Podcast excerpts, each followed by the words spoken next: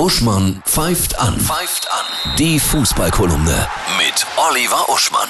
Dank meinem Vater sah ich ein anderes Spiel als die Nörgler und die Ungeduldigen. Nicht, weil er wusste, dass dies sein letztes Spiel im Stadion sein würde, sondern weil er als Fachmann aus einem 0 zu 0 das Vielfache an Nährstoffen zog, weil er schlichtweg so viel sah.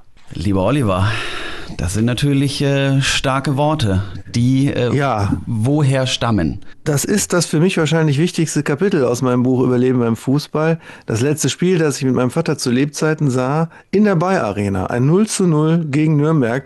Und wie ein Musiker beim Hören eines Liedes auch mehr hört als ein Laie, war das bei meinem Vater so bei einem 0 zu 0 im Fußball. Bayer Arena, wir sind bei Leverkusen. Was hätte dein Vater jetzt wohl gerade zu Leverkusen gesagt? Was sagst du gerade zu Leverkusen und ihren Punktkopanen äh, Bochum? Beide stehen noch mit null Punkten Ja, in dieser Saison. also bei Bochum wären wir beide zuversichtlich, dass sie sich wieder fangen. Aber ich glaube, Leverkusen stürzt dieses Jahr wirklich runter. Wir haben uns immer schon aufgeregt, dass die trotz der Qualität nie schaffen, seit 1993 nicht irgendeinen Titel zu gewinnen. Aber ich glaube, dieses Jahr segeln sie ins Mittelfeld ab. Ich- meine, immerhin. Mittelfeld heißt auf jeden Fall Klassenerhalt. Ja, also ganz so dramatisch, dass sie um den Abstieg kämpfen, wird es nicht werden. Wer sind denn für dich die potenziellen Überrascher diese Saison? Also ganz klar Augsburg, die haben mich jetzt selbst total überrascht, aber ich glaube, da ist ein richtig tighter Zusammenhalt.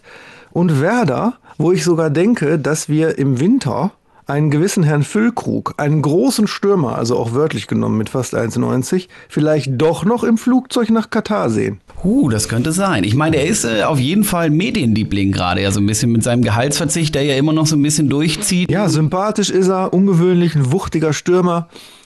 Eigentlich alles dran, ne? Außerdem, ne, fällt mir noch gerade ein, von wegen, wer startet durch.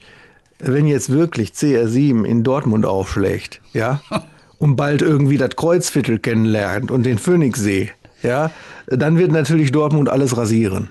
Also das wäre heftig. Überleg mal. Ich meine, es ist ja mittlerweile CR37. So muss man ja auch sagen. Der, der junge Mann Ja. ist 37 Jahre alt, aber der Verein äh, Manchester, er könnte nach dieser Saison weg. Könnte sein. Ja. Dann kommt ja ein Spiel auf dich zu an diesem Spieltag. Da wirst du mit Spannung drauf gucken und wahrscheinlich drauf hoffen, auf ähnliche Emotionen wie in der letzten Saison. Bochum Ja, gegen die natürlich. Bayern. Das, ja, das wichtigste Spiel des Wochenendes.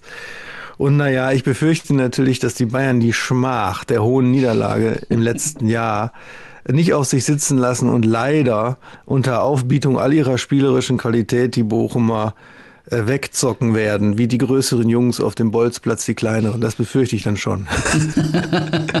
Äh, Oliver, vielen Dank für deine Einschätzung. Ich wünsche dir ein bombastisches Fußballwochenende und äh, wir hören uns nächste Woche wieder. Ne? Wunderbar, dir auch.